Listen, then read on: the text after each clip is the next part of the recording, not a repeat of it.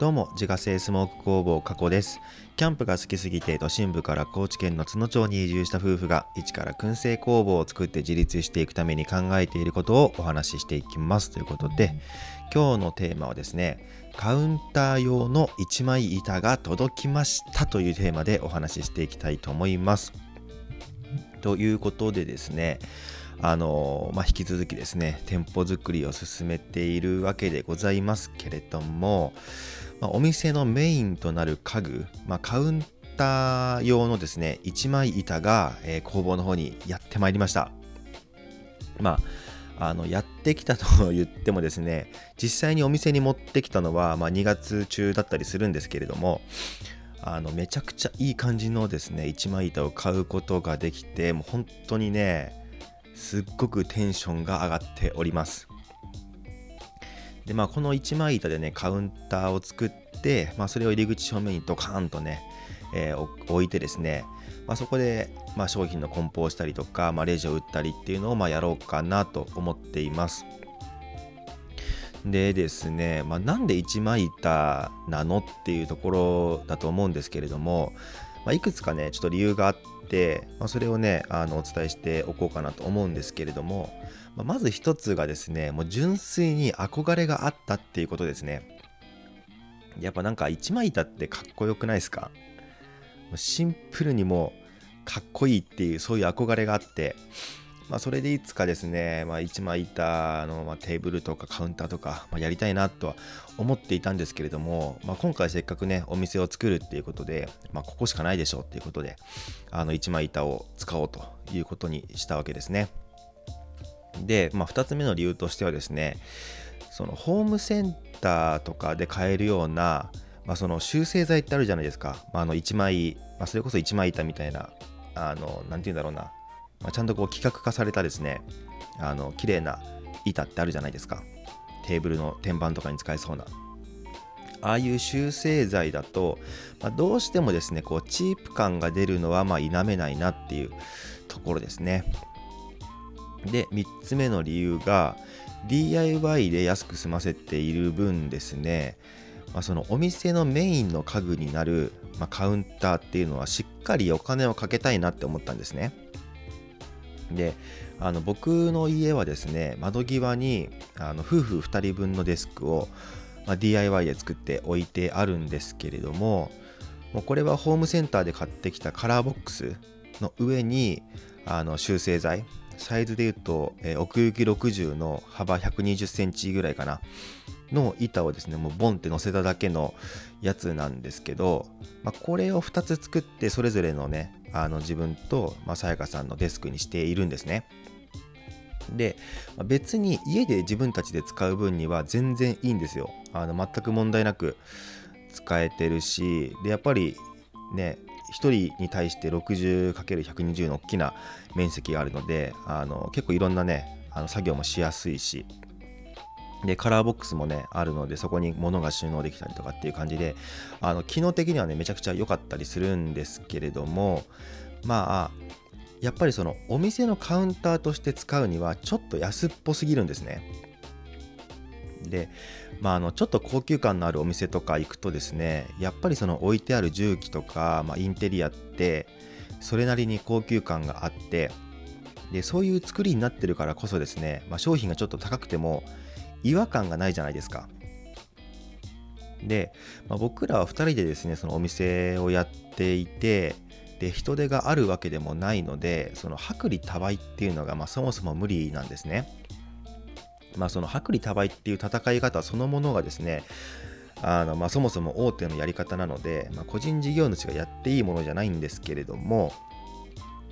だからですね、ちょっとまあ値段値段が高くて、まあ、しっかり利益が取れるものを、まあ、それなりの数売れたらいいなっていう感じでやっているので、あんまりその、まあ、内装とかがですね、こう全部が全部安っぽい感じになってしまうと、やっぱり商品までこう安っぽく見えてしまうので、それはちょっと避けたいなっていう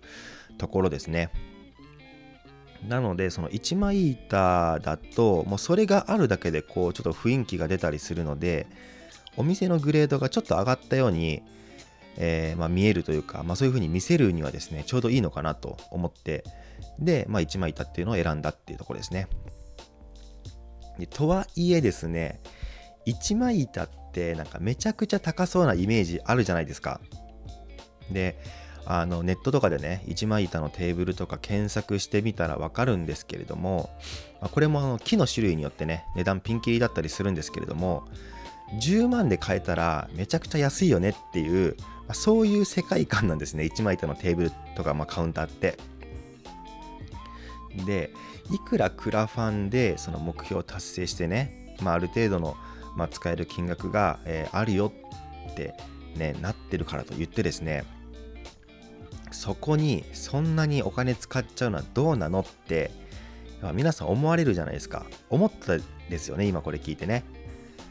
安心してください。大丈夫ですよ、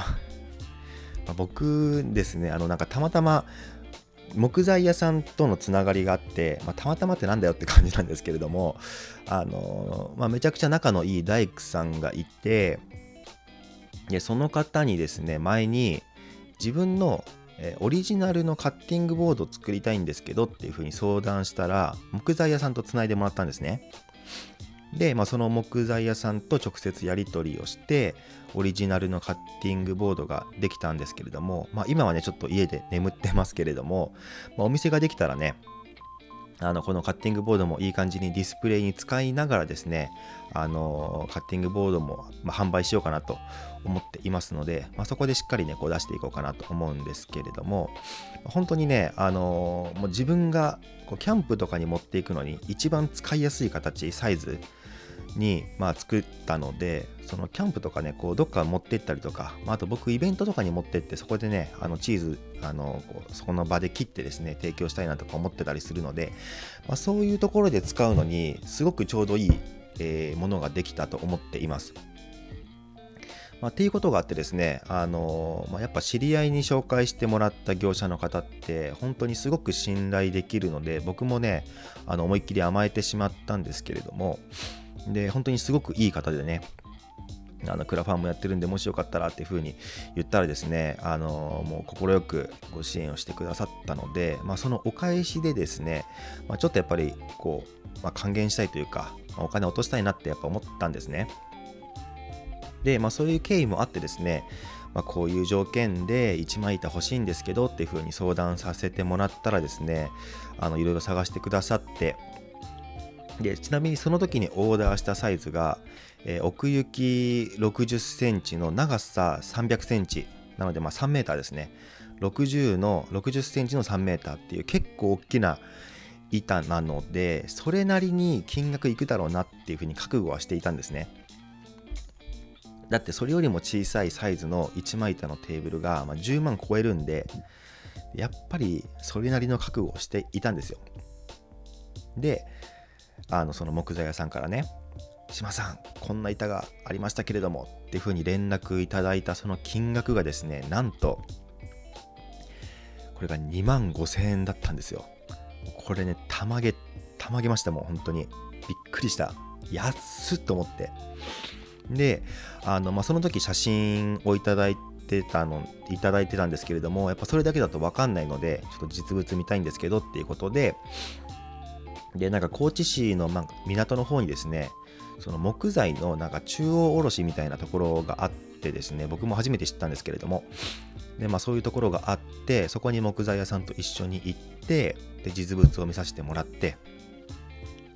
でなんか形とかそのサイズ感も本当にあのイメージしてた通りですごいバッチリだったのでもうこれでってその場で購入してですねでそこからまあ木材屋さんが自分のところに持ち帰ってで、まあ、僕の指定した厚みに調整してもらったりとか、まあ、実際のカウンターサイズにカットしてもらったりあとその余った部分で足になる部分をねこう作ってもらったりっていう、まあ、そういう作業代も込みで全部で3万3000円っていうもうめちゃくちゃこれ破格の値段で1枚板を手に入れることができたんですね。ちなみにあの今回買った木材は杉ですね。木材って結構安いんだなって、まあ、今回思ったんですけれどもあであのあれですよ。そのテーブルとして買ったわけではなくってあのあくまでもそこから先はもう自分たちでやりますっていう風にしてるのでその、まあ、厚み調整してもらったりとかまあ、結構大きな板なんで自分たちでこう切っていくのは無理なのでそのそこの調整だけはね木材屋さんに全部お願いしたんですけれどもそこからこうあのまた表面をやすって削っていってですねあの綺麗に整えて、まあ、ニスとか塗っていくっていうそういう作業はまた別で自分たちでやるのでそのテーブルとして、まあ、カウンターとして使うにはまだまだがっつりね手を入れないといけないんですけれども、まあ、その代わり安く手に入ったっていうことですね。で、まあ、3月はですねそのカウンター作りとか、えー、まあ、冷蔵のショーケースを載せる台を作ったりっていう、まあ、そういう作業をやっていくんですけれどもこれまではですね、まあ、ペンキ塗ったりとかって結構人手が必要だったので、ま、インスタの方に作業日を公開してでお手伝いできる方ぜひお願いしますっていう形であの来ていただいてたんですね。ただその3月の作業ってあのまあ、そのカウンター作ったりとかってそんなに人手がいるわけじゃないので、まあ、正直23人いたら全然できちゃう作業だったりするんですね。なのであのわざわざこうねこの日にやりますってなってですねなんかいっぱい来てくださってもですねこう手持ち無沙汰になっちゃうというかいやそれがまあちょっと申し訳ないなっていうところもあるので、まあ、その3月以降の作業についてはもう作業日は公開しませんっていうふうにインスタでお知らせしたんですけれども、まあ、なのでその公にはねあの作業日っていうのはこう発信しないんですけれども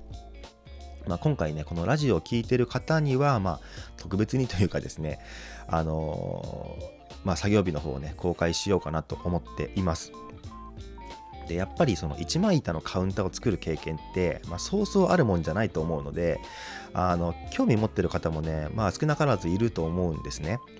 なので、まあ、そういう方はぜひねあの来ていただきたいなっていう感じなんですけれどもえっ、ー、と一応今の予定では3月12日の土曜日。で3月13日の日曜日。でちょっと空いて3月26日の土曜日。で3月27日の日曜日、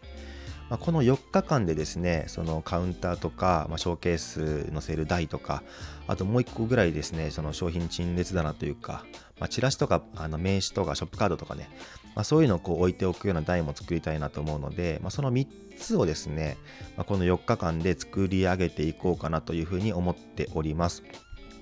まあ、それ以外にもね、あの自分でちょこちょこやる、えー、部分もあるかもしれないんですけれども、まあ、主にはこの4日間で考えております。で、時間はま9時から、9時ぐらいから始めて、まあ、霧のいいところまでっていう感じですね。